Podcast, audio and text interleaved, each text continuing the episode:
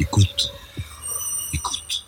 Bonjour, mon invité aujourd'hui est Serge Mikhailov, euh, qui a été euh, euh, qui a occupé les postes de direction de la Banque mondiale, qui a été directeur des opérations à l'Agence française de développement. Serge, tu viens de publier ce livre Afghanistan, l'autopsie d'un désastre, tu fais un peu les leçons finalement de l'échec en Afghanistan et tu essaies surtout de réfléchir sur l'avenir.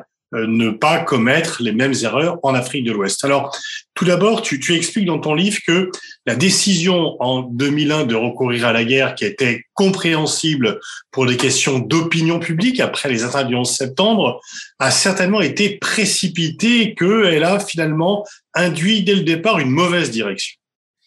Effectivement, bon, la, première question qu'on peut se poser, est-ce que cette guerre était une guerre de, de nécessité, comme euh, pratiquement tous les observateurs américains le, le pensent, ou bien est-ce que ça a été une guerre de choix? Alors, en fait, je, je, montre en reprenant un peu les, les archives et l'historique de la décision de partir en guerre, je montre qu'en fait, c'est derrière cette décision, il y a bon, évidemment la pression d'opinion publique, mais il y a également l'ubris de, de, de, Bush et de, et de ses acolytes, Rumsfeld et, et Cheney, qui considéraient que, eh bien, finalement, euh, les États-Unis étaient assez forts, assez grands pour conduire deux guerres en parallèle. Parce qu'ils avaient en tête de commencer, d'engager la guerre en Irak et engager une guerre en parallèle en, Afghanistan. Donc deux guerres à très grande distance euh, ne les a pas inquiétés véritablement. Donc de ce côté-là, euh, on s'aperçoit qu'il était parfaitement possible d'éviter de, la guerre et ils avaient énormément d'atouts pour exercer des pressions sur le Pakistan de façon à obtenir euh, leur premier objectif, c'est-à-dire se faire euh, remettre ou faire exécuter euh, Ben Laden, et puis démanteler Al-Qaïda Al-Qaïda en, Afghanistan. Alors deux choses par rapport à cela, Serge. Tu, tu montres effectivement que l'objectif tout à fait compréhensible de se voir livrer Ben Laden aurait pu être obtenu par d'autres moyens que la guerre. En fait, les Américains avaient énormément d'atouts pour exercer des pressions euh, très très fortes sur le Pakistan. Et là, de ce côté-là, ils se sont un peu mis les pieds dans le tapis.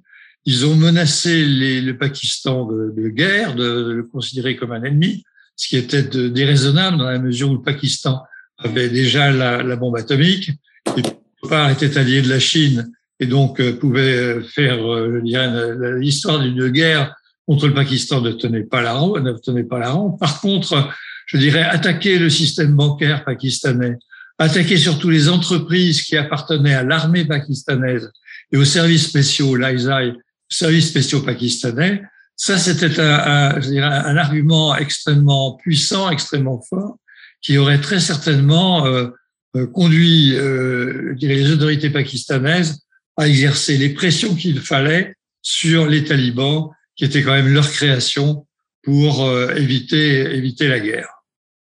Et alors, ce qui a aussi conduit euh, à cette précipitation d'entrer dans la guerre, outre le fait de satisfaire l'opinion publique, c'est aussi que euh, le, le, véritable objectif était quand même de faire une guerre très rapidement en Irak et qu'il fallait régler la question afghane d'abord.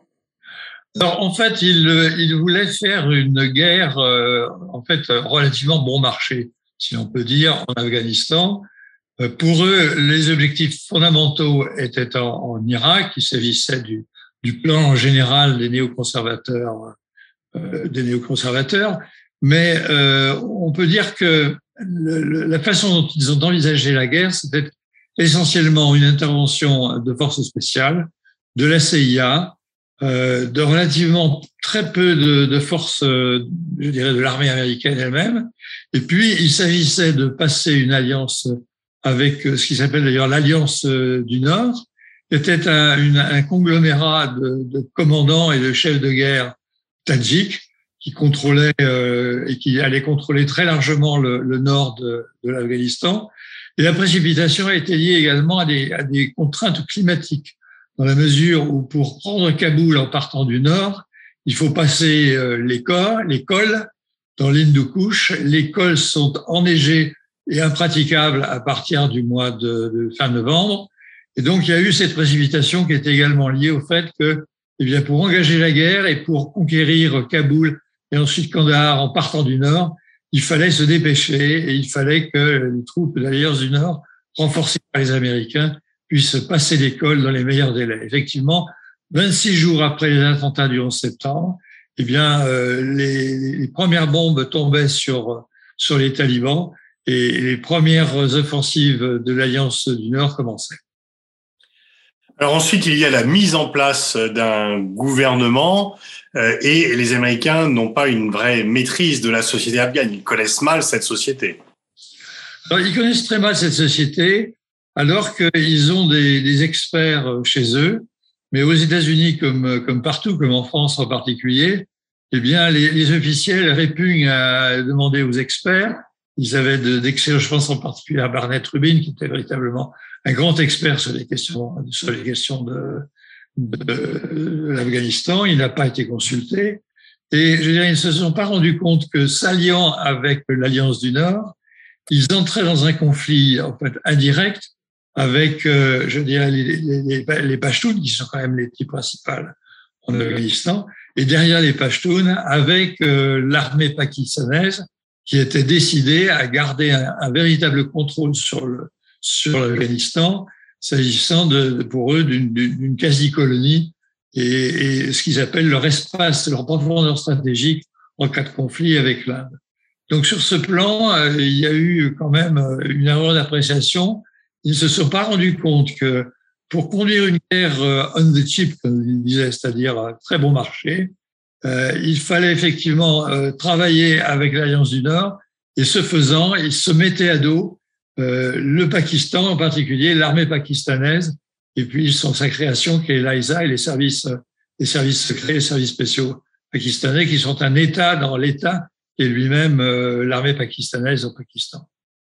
Donc pour aller vite, pour pouvoir parvenir rapidement à Kaboul et afficher un objectif de victoire, ils ont compromis leur objectif à long terme. Et l'une des preuves, c'est que euh, Ben Laden a été retrouvé que dix ans plus tard et vivant au Pakistan. vivant au Pakistan, à proximité précisément d'un camp, camp militaire. Euh, donc c'était véritablement, euh, je dirais, un, défi aux États-Unis d'avoir à quelques kilomètres d'un camp militaire euh, Ben Laden retranché. Alors, ceci dit, euh, les Américains n'étaient quand même pas complètement ignares euh, des problèmes de rapport de force ethnique, sachant que les Pashtuns sont les plus nombreux en, Afghanistan au niveau, au niveau ethnique. Ils sont allés chercher un, chef, un responsable d'un grand clan, d'un clan royal en Afghanistan, qui était ami de Karzai, qui était connu euh, en particulier des milieux de la CIA et qui était connu des milieux pétroliers euh, américains du Texas. On sait que Bush était même de cette, de cette région-là et de cette zone-là.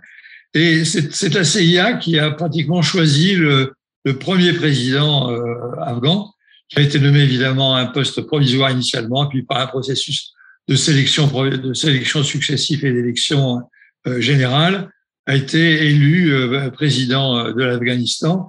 Et il s'est avéré un, un, choix assez, assez lamentable dans la mesure où il n'a jamais compris euh, les contraintes de la construction d'un État moderne.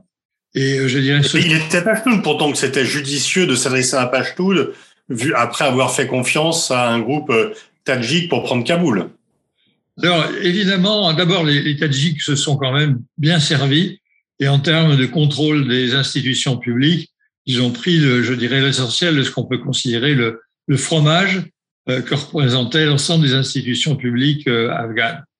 Mais euh, évidemment, le choix de le choix de Karzai était logique dans la mesure où c'était un homme qui parlait un anglais absolument impeccable, euh, qui était d'une courtoisie, d'une urbanité parfaite, qui avait, euh, je dirais, conduit quelques petites actions militaires contre les les talibans, enfin rien de bien, rien de bien important, et, et, surtout qui était connu des Américains, qui avaient la confiance des Américains. Mais ce choix euh, s'est révélé véritablement euh, lamentable euh, dans la mesure où cet homme était encore très très très imprégné, de, je dirais, du, du système démotique euh, afghan, et a été incapable de se mettre dans la peau d'un véritable président capable de construire euh, une nation ou même de construire un, un État, une administration moderne. Alors tu décris un système de corruption absolument hallucinant et tu rentres dans les détails. Et donc il y avait des postes qui étaient mis aux enchères. On achetait un peu comme sous l'ancien régime français des postes de responsabilité en espérant se payer sur la bête par la suite. Alors, ma première rencontre avec ce phénomène a fait que bon, dans les différentes tâches dont j'ai été chargé par euh, différentes institutions euh, afghanes, on m'a demandé de mettre en place un système pour, euh, je dirais, sélectionner les, les, les, gouverneurs de district. Alors, il y a à peu près 450 districts en, Afghanistan, donc il s'agissait de, par rapport à 3 ou 4 000 candidats, il s'agissait de choisir 450 candidats de, de, de, qualité. Et mon objectif était assez, assez limité. Il s'agissait d'éviter que des brigands notoires, des assassins euh, connus, euh, je dirais, obtiennent ce type de, ce type de poste. Donc j'avais mis en place un, petit système d'évaluation, etc. Et puis, euh, bon, j'avais été remercié par l'institution qui, qui, gérait ce, ce type d'activité. Et puis ensuite, ils m'ont dit, mais tu sais, Serge, euh, en fait, tout ça, c'est pour amuser la galerie parce que les postes sont mis aux enchères. Et alors que les salaires sont d'à peu près 350, 400 dollars par mois, eh bien, les, les, les enchères vont jusqu'à 50 000, voire 100 000 dollars pour certains postes particulièrement, particulièrement juteux. Donc, ça a été ma première rencontre avec le, système de corruption afghan. Et ensuite, je, je l'ai rencontré régulièrement. Et j'ai à la fois, pour faire, pour rédiger ce chapitre, euh, je dirais, utiliser des études approfondies qui avaient été faites par des donateurs, en particulier des donateurs américains, et puis un livre qui a été fait par euh, une journaliste américaine qui, qui a eu la chance de travailler pendant plusieurs années euh, avec deux des frères de, justement du président, Amilcar, du président Karzai, et qui étaient des, des, mafieux accomplis, ce qui lui a permis d'observer de très près les mécanismes, je dirais, de prédation de, de, de, mafieux de grande envergure. Et puis ensuite, euh, comme elle connaissait très bien le, le système euh, afghan, elle a travaillé pour l'armée américaine, en particulier pour le général Petraeus, qui était sans doute le général le plus, le plus intéressant au niveau de, ceux qui ont commandé euh, les forces américaines en, Afghanistan. Et euh, ils ont lancé euh, une enquête générale sur les réseaux, les réseaux mafieux afghans. Et ils sont aperçus en, je dirais, en reconstituant l'architecture de ces réseaux et en les mettant sous stress pour voir un petit peu ce qui allait se passer au niveau des têtes de réseau, ils sont aperçus que ces réseaux aboutissaient finalement à la présidence de la République. C'était des cantines de billets de, billets de 100 dollars qui, qui, étaient évacuées régulièrement euh, sur Dubaï euh, pour le compte de, des différents réseaux qui, qui aboutissaient à la tête de l'État. Donc les têtes de réseau étaient à la tête de l'État. Tu, montres aussi euh, le fait que les effectifs de l'armée afghane euh, formés par les États-Unis étaient gonflés parce qu'on multipliait le nombre de soldats inexistants pour toucher la solde, toucher des aides, et là aussi cet argent disparaissait. Donc les nouvelles rassurantes sur le nombre de soldats afghans formés étaient des fake news effectivement, donc euh, au niveau de la constitution de l'armée afghane et des forces de police, qui étaient utilisées d'ailleurs largement comme des forces militaires, il y a eu énormément de débats. Donc au, départ, personne ne voulait payer pour l'armée afghane. Donc euh, la taille de l'armée afghane avait été définie par les économistes américains en fonction de ce qu'ils pensaient que euh, pourrait euh, financer le, le, budget, euh, le budget afghan. Donc, ils s'étaient dit, en gros, 30 000 hommes, c'est un maximum. Effectivement, peut-être que si l'Afghanistan avait été en bonne santé, ils auraient pu se payer une armée de 30 000 hommes. Et puis, c'est resté comme ça, une armée de 30 à 40 000 hommes, jusqu'à l'arrivée de, justement, du général Petraeus, qui avait rédigé le manuel de contre-insurrection euh, en, en Afghanistan américain, de l'armée américaine, et qui, euh, je dirais, s'était effaré euh, de, ce, de ces chiffres et a conclu que l'armée afghane, je dirais, pour à la fois occuper le terrain et conduire les opérations de combat, devait être, je dirais normalement, de l'ordre de 600 000 hommes. 600 000 hommes payés par le contribuable américain, c'était totalement impossible. Donc, ils ont transigé sur un chiffre de 350 000 hommes euh, pour un tiers police et pour deux tiers de l'armée. Et euh, Petraeus, avec des financements donc publics américains, a réussi progressivement à faire euh, recruter une armée et des forces de sécurité 350 000 hommes. Mais euh, quand, euh, je dirais, ils ont voulu faire intervenir ces forces-là, à partir du départ euh, des forces américaines, eh bien, on s'est aperçu que les chiffres n'étaient pas, euh, ne correspondaient pas, les chiffres sur le papier ne correspondaient pas aux effectifs. Et là, ils sont, ils sont tombés dans des, des difficultés considérables. Ils sont aperçus qu'ils étaient incapables de chiffrer de façon claire et précise les effectifs de l'armée et de la police. Alors, les, derniers estimés, les dernières estimations que j'ai pu avoir, il se trouve que le dernier ministre des Finances euh, afghan était un ami, j'avais travaillé avec lui alors qu'il était stagiaire à la Banque mondiale. Et il avait été appelé au ministère des Finances pour essayer de remettre un minimum d'ordre en, 2019-2020, euh, juste à, la fin de, à la fin de cette aventure. Et dans un interview qu'il donnait à une, chaîne américaine, il expliquait que peut-être euh, là où il y avait 2000 euh, soldats sur le papier, il y en avait peut-être 35 ou 50. Donc c'était des, effectifs absolument fantaisistes, tout simplement parce que les, les officiers euh, facturaient à l'armée américaine et aux contribuables américains des effectifs à tant, à tant de soldats et en fait empochaient le, les montants correspondants et évacuait euh, les, les, sommes correspondantes sur Dubaï pour s'acheter des appartements de luxe, etc. Ce qui explique pourquoi une grande partie de l'aide américaine n'a jamais euh, atteint son but. Euh, tu, chiffres, tu cites aussi des chiffres, euh, on sait que c'est 2000 milliards les dépenses euh, américaines et qu'à un moment donné, l'aide que les États-Unis accordaient à l'Afghanistan équivalait à l'aide totale au développement à l'ensemble des pays africains. Oui, les, les, montants qui ont été, euh, qui ont été euh, programmés pour l'Afghanistan étaient absolument hallucinants, je dirais, en termes de, en termes de volume. Et je me souviens, je travaillais à l'époque à la fois sur l'Afghanistan et sur la République démocratique du Congo. Je travaillais pour le Premier ministre congolais et je lui ai montré les chiffres. Et il était absolument effaré. Il m'a dit, oh là là, la prochaine fois que je vais à Washington, je vais demander autre chose que ce que je demande habituellement. Donc effectivement, les, volumes étaient, considérables. Bon, tout n'a pas été décaissé. Et dans ce qui a été décaissé, énormément de choses au niveau de l'aide américaine a été détourné. Tout simplement parce que dans cette aide, une bonne partie était gérée par euh, l'armée américaine et avec des procédures extrêmement sommaires, extrêmement simplifiées, euh, des contrôles pratiquement inexistants. Et c'est l'aide gérée par, euh, par l'armée américaine qui a, donné, qui a donné lieu à des détournements massifs. L'aide qui est gérée par les agences de développement classiques a été, je dirais, gérée de façon assez, assez standard. Il n'y a, a, pas eu de, de, de détournement euh, manifeste. Par contre, il y a eu un, niveau de détournement classique, je dirais 5 à 10% dans ce type de pays. Mais par contre, je dirais, la façon dont cette aide a été conçue, euh, je dirais, on identifie facilement énormément de, énormément d'erreurs. Euh, ces erreurs étaient connues dès le départ. Elles n'étaient pas le fait, je dirais, de la bêtise des donateurs.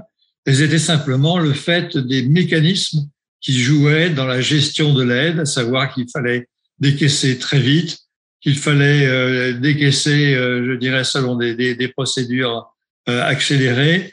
Et, et, il fallait surtout ne pas prendre de risques en termes de corruption sur l'aide, tout ceci a conduit à des erreurs considérables.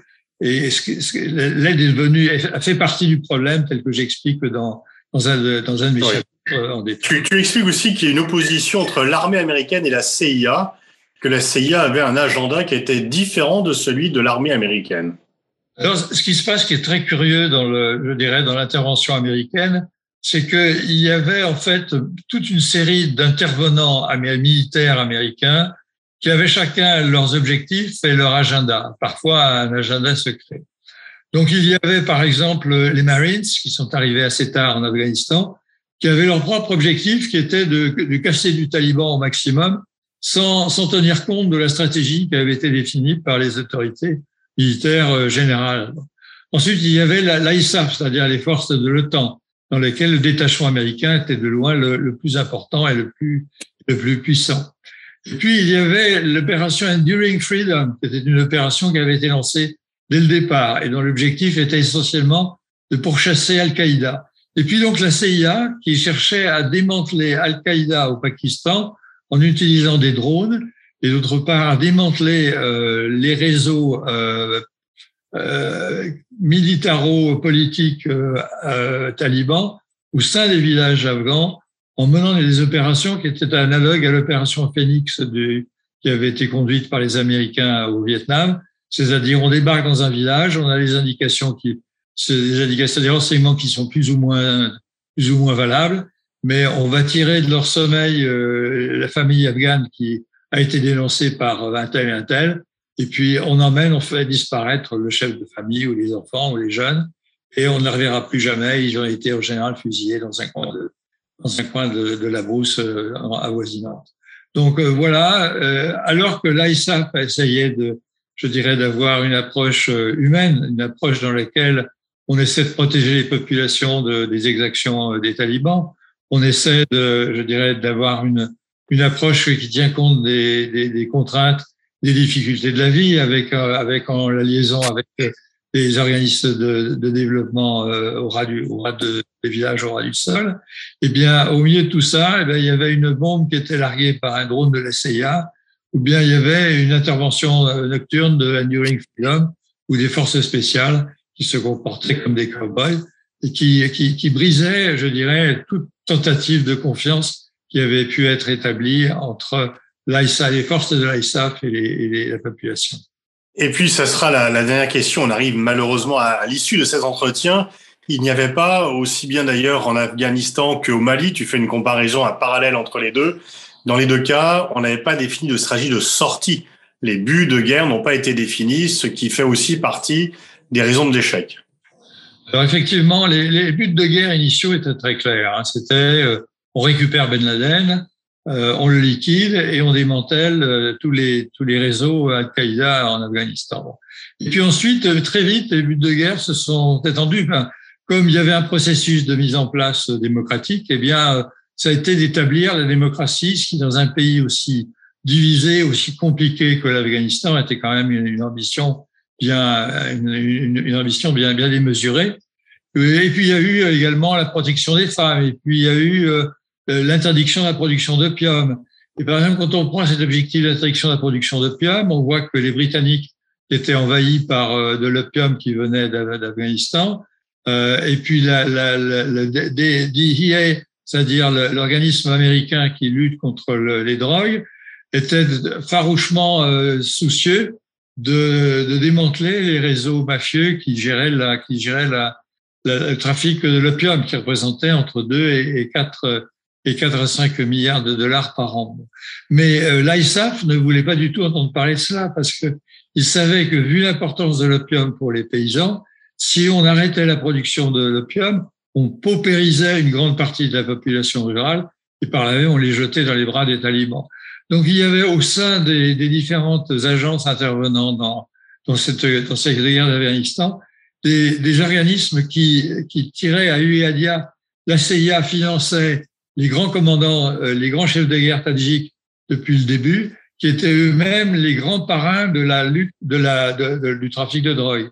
Alors que bon, la DEA était en train d'essayer de, de, les arrêter. Donc on était dans des situations parfaitement ubuesques sur ce plan-là. Merci euh, Serge. Je conseille vraiment très vivement la lecture de ce livre. Afghanistan, autopsie d'un désastre. Quelle leçon pour le Sahel? C'est bourré d'informations, de réflexions. C'est absolument passionnant. Et vient de, ça vient de paraître aux éditions Gallimard. Merci Serge. Merci Pascal.